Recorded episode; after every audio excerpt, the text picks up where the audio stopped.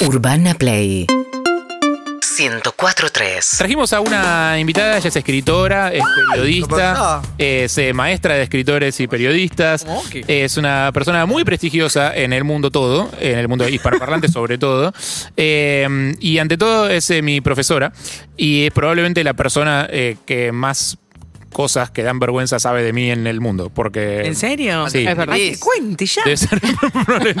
Así que vamos a ir por otro lado. hoy. Leila Guerriero, ¿cómo estás, Leila? Muy bien, Nico. Gracias por la invitación. Gracias te digo por Nico, te digo Harry.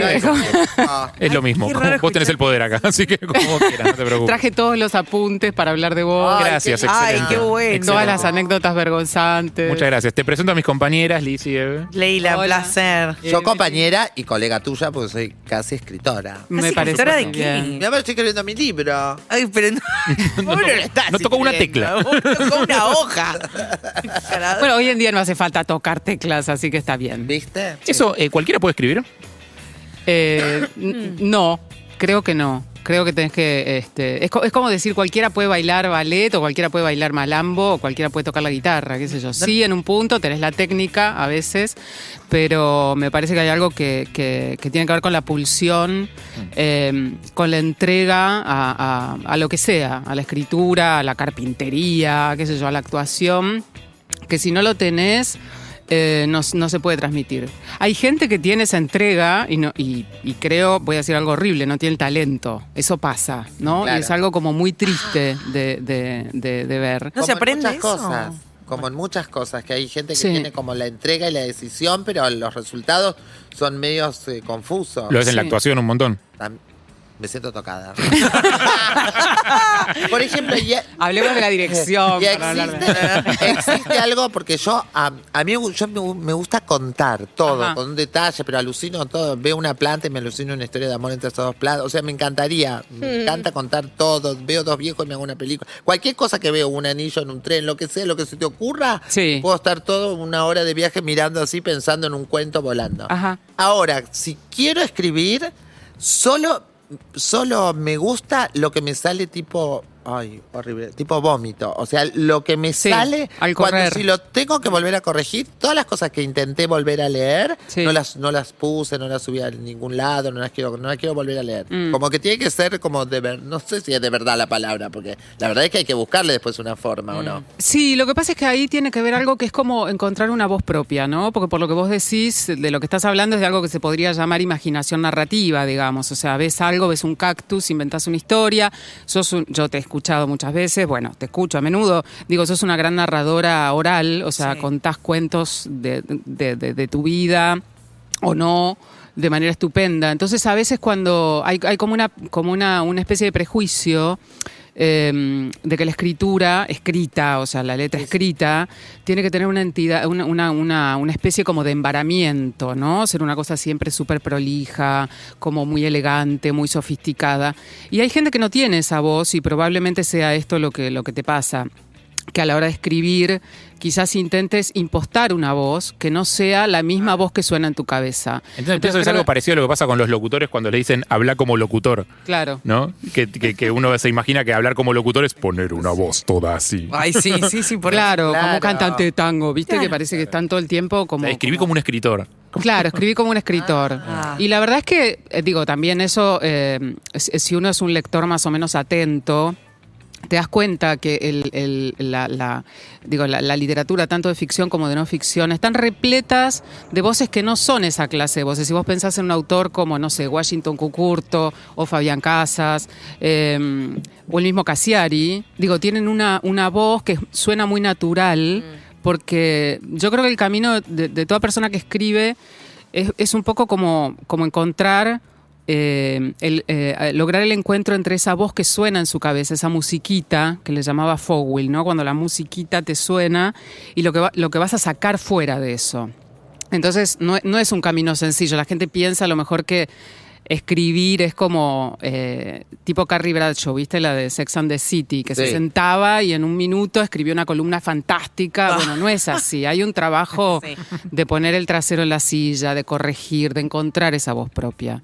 Eh, lo, lo malo es tener como el prejuicio de que esa voz propia tiene que ser como tal cosa. Claro. pero el camino a encontrarla es un camino difícil. Claro. ¿Y vos tenés registro de haberla encontrado? ¿De, de en qué momento la encontraste?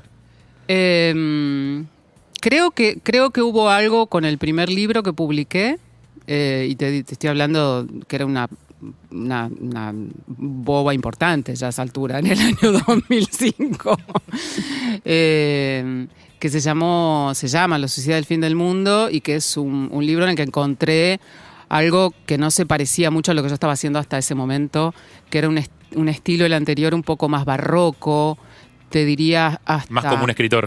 Más escribir como un escritor. Sí, un poquito con mucha influencia, viste, de, qué sé yo, García Márquez, que está muy bien, digamos, pero, pero un poquito impostada. Eh, y yo me acuerdo en esa época trabajaba en la revista de La Nación y hacía entrevistas con, con actrices, con etcétera, etcétera. Y siempre los finales eran como, ay, tan cándidos, tan luminosos, tan, ¿no? Así como, ella es buena, ella es talentosa, o él es genial, no, no con esas palabras. Y en ese libro sí encontré una cosa como muy escueta, muy astringente, mucho más, este, eh, sí, como, como más metálica, diría yo, ¿no? Y ahí empecé a encontrar, y por supuesto, pues la voz varía con el tiempo, pero siempre te mantenés... de- Lo, lo más patético, creo, es empezar a copiarse uno mismo, ¿no? Los- eso para- es eso- el terror de toda persona que ¿Cómo? escribe. Para- Copiarse uno mí. Y hacer el mismo chiste todo el tiempo, o sea, Ah. tener siempre...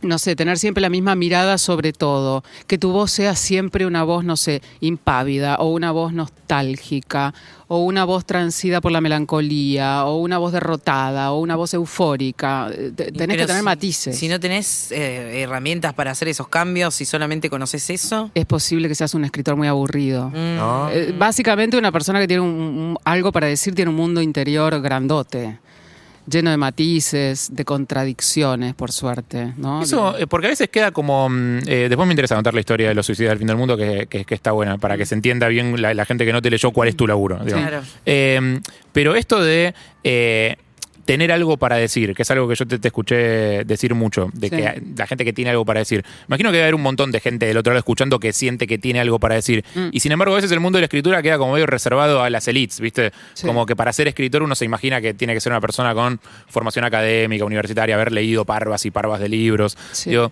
¿qué pasa cuando sentís que tenés algo para decir y, y el, y el canal no se te presenta o no se te revela de la manera en la que se les revela a los escritores? No, bueno, yo, yo creo... O, o, perdón, te reformulo la pregunta. ¿Cómo te das cuenta cuando tenés algo para decir? Bueno, en, en mi caso a esta altura eh, es como, digo, es un, es un camino de, es un camino de trabajo eh, fuerte. Por ejemplo, no sé, te pongo un ejemplo. Si yo quisiera escribir una columna sobre lo que pasó el fin de semana con la, con, con la, fina- la, fina- las eliminatorias de Brasil-Argentina. Se escribió muchísimo, se dijo muchísimo. Entonces, si yo voy a escribir sobre eso, quiero tratar de encontrar, no sé si un ángulo distinto, pero algo que yo sienta muy genuinamente que quiero decir. Tengo, tengo herramientas, tengo caminos para buscar eso, que consisten básicamente en tratar de leer mucho de lo que se haya escrito, tratar de tener una mirada personal, etcétera. Eso en el caso de una columna como muy corta. Eh, está lleno de gente que dice, yo, si yo te contara mi vida, Claro. escribirías un libro, ¿no? Eso es como... Qué pesados. No, no sé, a veces pasa, digamos. A yo veces es huyo, cierto. A veces es No, cierto. no, pero justo huyo dijo, despavorida. Dijo, yo nunca pensé que podía escribir un libro, ¿entendés? Hasta que me lo dijo Hernán. Ah, otras veces ya me habían llamado, pero dije ni loca. Eh, pero recién dijo Harry algo y como que me dio una, ay, una, una cosquillita que te dijo cuando tenés algo para decir de todo el mundo, de leer Sí. y esto. ¿Hay cosas que solo tenés para decir y otras para escribir? ¿O van de la mano? Porque por ahí hay, a veces hay algo que solo lo puedes escribir. Sí, es cierto. Bueno, es que yo, yo eh, por, un- por un lado a mí me pasa esto. Yo, por ejemplo, no tengo redes sociales, ¿no? Y eso quiere decir algo. Claro. Yo no tengo tantas cosas para decir todo el tiempo. Eh, y siento que mucho de lo que pienso lo digo en la escritura. Muchas de las cosas que pienso, muchas de las cosas que veo, muchas de las cosas que quiero, con las que quiero, no sé, insolentarme un poco, soliviantarme, envalentonarme, las digo en la escritura. Seguramente hay cosas que, que- que digo en mi, en, mi, en mi íntimo, en mi cotidianeidad, que no, que no siento que tengan la entidad suficiente como para, Ser para, escritas. para ser escritas. Pero, eh, pero hay algo medio bestia con alguien que escribe, que mm, es que todo puede terminar en una columna, en un texto. Entonces yo, yo creo que sí, para una familia una de las peores cosas que le puede pasar es tener un escritor adentro, porque todo puede terminar en tus columnas. Claro. claro, y es así, digo, uno tiene el sentido común de a veces, no sé, no poner nombres o disfrazar algún, un poquito alguna situación sin que llegue a ser ficticia, porque bueno, lo que yo hago es no ficción, es periodismo, pero... Pero tu familia lo lee sabiendo que... Eso también pasa con las Mi redes familia sociales, no lo ¿eh? lee, nunca me lee. Bien, bien, ¿No? mejor. Genial. mejor. Yo adoro que no me lean porque se encontrarían con una... sor- Mi, mi papá, hay uno de mis libros, que es un libro de recopilación de columnas, que leyó tres y me dijo, se lo regalé a tu hermano porque no lo puedo leer. O sea, Teoría de la gravedad. me dice, siento que es una aniquilación, porque claro, viste, habla mucho como de mi familia y de mi infancia en Junín y todo esto, y para él fue como un, como un shock, digamos. Pero incluso ahí, volviendo a lo que vos decías, cuando, cuando uno habla de uno mismo, tiene que encontrar qué es lo que uno quiere decir con eso, porque de qué le vale a una persona que yo le cuente que cuando tenía siete años se me desbocó un caballo, Claro. que bla, bla, bla, digo, no. Hay una diferencia entre anécdota, ¿viste? Es como la anécdota eh, graciosa o triste o qué sé yo, y algo publicado puesto al servicio para que pulse algo en un lector. Mm. Si no pulsás eso, mm, yo siento que lo que escribiste Mm. no, no tiene tanto, tanto valor, digamos. Se queda ahí, como en la anécdota. ¿Y qué, qué se hace con ese miedo a... Ahora, ahora me imagino que ya no te pasa porque ya tenés como tu mirada muy laburada y tu palabra muy laburada, pero... Más o menos. Eh, eh, siempre es un camino de. No, pero sabes que, De sí, desolación. que va a haber gente a la que le interese lo que tenés para decir, digo, más o menos ya eso lo sabés, creo, más allá de, de- de cierta modestia, digo, sabés que va a haber alguien dispuesto a leer lo que, lo que vos tenés para decir. Mm. Digo, pero me imagino mucho esa reacción como de, bueno, ok, tengo algo para decir, pero ¿a quién le importa lo que tengo yo para decir? Bueno, sí, por eso te digo, es una lucha permanente eso. Que creo, creo que. mm, eh, que uno, que uno tiene, por un lado, eh, qué sé yo, como un, como un caminito hecho, y esto que vos decís, cierta certeza de que del otro lado a lo mejor va a haber alguien o unos alguienes que se interesen en lo que uno diga. Pero por el otro lado, ese trabajo solitario que implica estar escribiendo, eh, porque bueno, además yo escribo sola, escribo encerrada en mi estudio, no, no, no, no escribo en los bares, bueno, ahora es como difícil escribir en los bares, ¿no? Pero eh, te, confronta con esas dudas. Eh, estoy contando esto y esto le va a interesar a alguien, de verdad esta historia que me interesa a mí trasciende lo suficiente como para que un, ahí afuera haya alguien escuchando. Eh, creo, creo que es, es un trabajo con la seguridad. Lo que creo que hay que hacer es ir al psicólogo, Nico.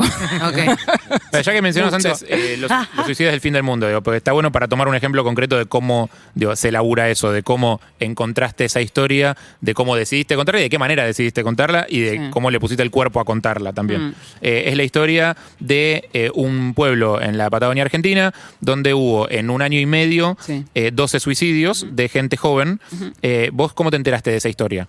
¿Y cómo decidiste convertirla en algo? Mira, me llegó un, un- mail con una gacetilla muy, qué sé yo, anodina, de esas que les... Anodina no, o sea, importante, pero digo que le llegaron... Yo trabajaba en el diario La Nación, en la revista del diario, y me llegó un mail en el año 2001 eh, de una ONG que se llamaba Poder Ciudadano, eh, en el cual anunciaban que iban a implementar un plan para capacitar a jóvenes en distintos puntos de la Argentina para negociar conflictos con sus adultos sin violencia, o sea, sin llegar a las piñas, digamos, ¿no? Y bueno, y mencionaban que uno de los lugares era este pueblo que se llama Las Heras, eh, que queda en el medio de la meseta patagónica, un lugar muy poco angelado, digamos, o sea, no es la, no es la Patagonia de los lagos. y Claro, todo no es ni esto. Puerto Madryn con las ballenas, No. ni Claro. la cordillera de los Es Andes. como el paisaje yermo de la, de la, de la Sí. Patagonia.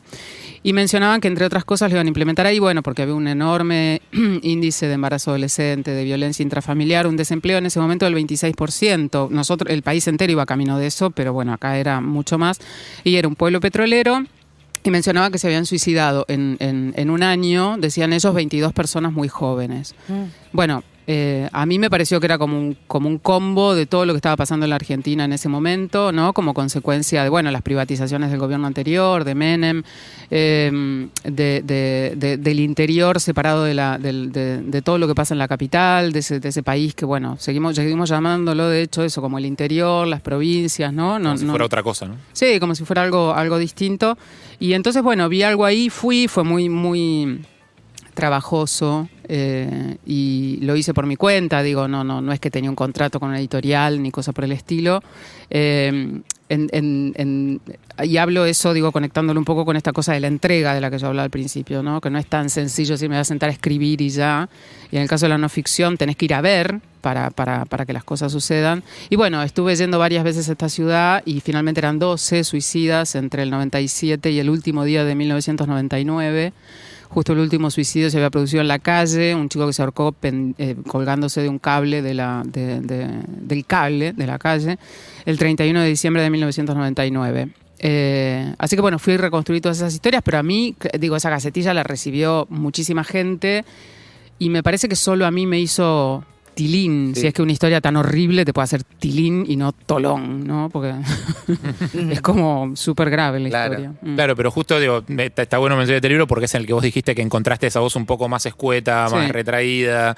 Eh, sí, de hecho, perdón, una, sola acotación, pero, pero estaba buscando, revisando el otro día, porque el libro se, se relanzó hace poco la cantidad de veces que yo utilicé la palabra sangre y la palabra suicidio en el libro, y creo que fueron tres, y dos veces está puesta en la, voz de los familiares que los mencionan, y fue una decisión completamente consciente, o sea, escribir el libro que ya era trágico de por sí, evitando sumar tragedia, por eso de ahí la falta de barroquismo del lenguaje, ¿no? Y eso, ahí hay algo que comparten con, con Lizzie para mí, eh, que tiene que ver con, con, la mirada, que es eh, algo que eh, vos invitás a ejercitar bastante, tipo, esta cosa de qué mirar, cómo mirar, etcétera. Esta, vos, vos decías antes, Liz, esta cosa de veo un anillo en el tren y ese anillo me dispara una historia y pienso, no sé qué.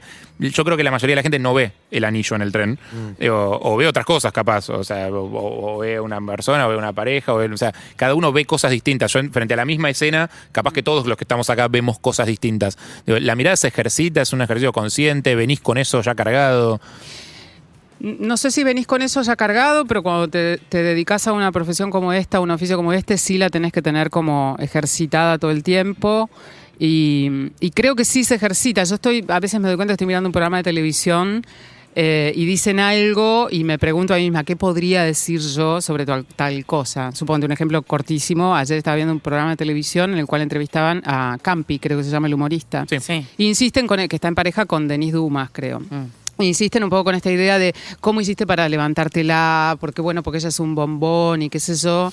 Eh, y hablaban también como de la, de la, bueno, como de la, de la, de la, de la corrección política que campea, que ya no se pueden hacer chistes con determinadas cosas, que ya no son graciosos. Y yo pensaba, digo, ¿cómo se compatibilizan esas dos cosas? Porque en el fondo no le están preguntando a él que vio en ella, porque se supone que es un bombón. O sea, que eso solo le sirvió a. O sea, digo la, la, la, inequidad, la discriminación, todas esas cosas que, que, creemos que están superadas en algunos discursos, eh, no están nada superadas. Entonces digo, eso, no, no voy a escribir nada sobre eso, pero, eh, pero sí es un ejercicio. Pero sí haces ese ejercicio. Totalmente. Es como, ¿qué tengo yo para decir sobre esto? Sí, Es, es, un poco eso. Como cuando haces abdominales, ¿viste? Bueno, eso observo yo bastante en general en lo que uno quiere, en lo que uno trata de decir, porque para acomodarse a las nuevas reglas y mm. lo que en realidad lo dice disfrazado de otra manera, o porque no se da cuenta, porque cree que eso no funciona. Mm. En el caso mío, yo como vos, a mí, como decías, no utilizaba tanto la palabra sangre ni de suicidio. Yo cuando cuento mis historias, yo en general hablo más de la pobreza que de mi transexualidad o de mi, costado masculino femenino. Y sin embargo, la gente cuando me quiere hacer remarcar algo, supone que yo todo el tiempo estoy haciendo bromas con, con mis genitales. Y en general hablo muy poco de mis genitales. Pero esa es la lectura que baja cuando uno, cuando vos no nombras algo y el otro solo quiere escuchar eso. Sí. ¿Viste? Es raro eso. Bueno, tiene que ver con, porque la mirada no es nada más ver, es escuchar. ¿no? ven una, no, ven lo que tienen ganas de ver. Ellos ven una chica que nació hombre, que tiene un pene colgando y entonces todo, cualquier cosa que diga va rondando sobre eso, más allá de que uno lo diga o no. Sí, más allá de que sos una persona y, el, y el, digo, y, de pronto sería mucho más interesante preguntarte por el surgimiento de la vocación, y por cómo te abriste paso y cómo que, fue, digo, ¿no? Y, más allá de la genitalidad o del género o de la pobreza o de, o de la no de la no pobreza. Sí, creo que muchas veces se hace eso, ¿no? Como como ver, como vos decís, solo lo que se quiere ver o lo que, o lo que está... No hay nada que mienta más que una apariencia, qué sé yo. Y además uno te ve a vos y eso siempre como muy graciosa y todo, pero bueno, también hay otras cosas atrás de eso, ¿no? Eh, antes de, despedirte, eh, Frutos Extraños, edición ampliada, acaba de salir. ¿Qué es exactamente Frutos Extraños? Frutos Extraños es una recopilación de crónicas, perfiles y textos sobre la escritura eh, que se publicó por primera vez en 2009 y que ahora salió con seis textos más, creo que son dos textos sobre la escritura y em, cuatro perfiles de Fito Páez, Gustavo Grobo Copatel. Ah, y en el de Fito Páez aparecemos. Ortega. En el de Fito Páez aparecen. Aparecemos claro. porque Le- Leila, cuando vino Fito Páez a Perros hace no me acuerdo cuántos años. Dos años o tres, Le- tres le- creo, ya no sé. El año de la pandemia cuenta. Le- Le- Leila, Leila, que cuando hace un perfil tuyo se convierte en tu sombra, Sí. medio y como hay una especie de maldición, te persigue a todos lados. Sí. Eh, vino en plan de cronista. tipo, a acompañar Andy, a Andy Fito. lo supo, Andy me padeció Andy cuando sabía, yo trabajaba así en la revista de La Nación. Me padeció de perfiladora. ¿Quién es más, Fito? Eh, Fito, Palito, Palito Ortega eh, y María Luján Rey, que es la mamá de Lucas Menguini Rey, el, el chico que murió en la tragedia de Once, eh, aplastado entre los dos vagones. y Que se convirtió un poco como en símbolo. digo, más, Sí. más allá de todos los muertos, digo, se convirtió él como un. Sí, ella en ese momento era una líder muy importante del movimiento de familiares, ¿no? Así que bueno, están esos. Y bueno, y se relanza ahora con estos. con- y ya, es un libro como. También el perfil de Romina Tejerina, ¿no? Pero eso ya está en la 400.000. edición original, esa. Es, el de Romina Tejerina está en la, estaba en la edición original. Eh, sí, estaba ahí. Eh, Leila, muchísimas gracias. Gracias. Pero por favor. Eh, ya- volverás. Espero, espero que me soporten. Gracias a ustedes. Leila Guerriero con nosotros. Seguinos en Instagram y Twitter. arroba Urbana Play FM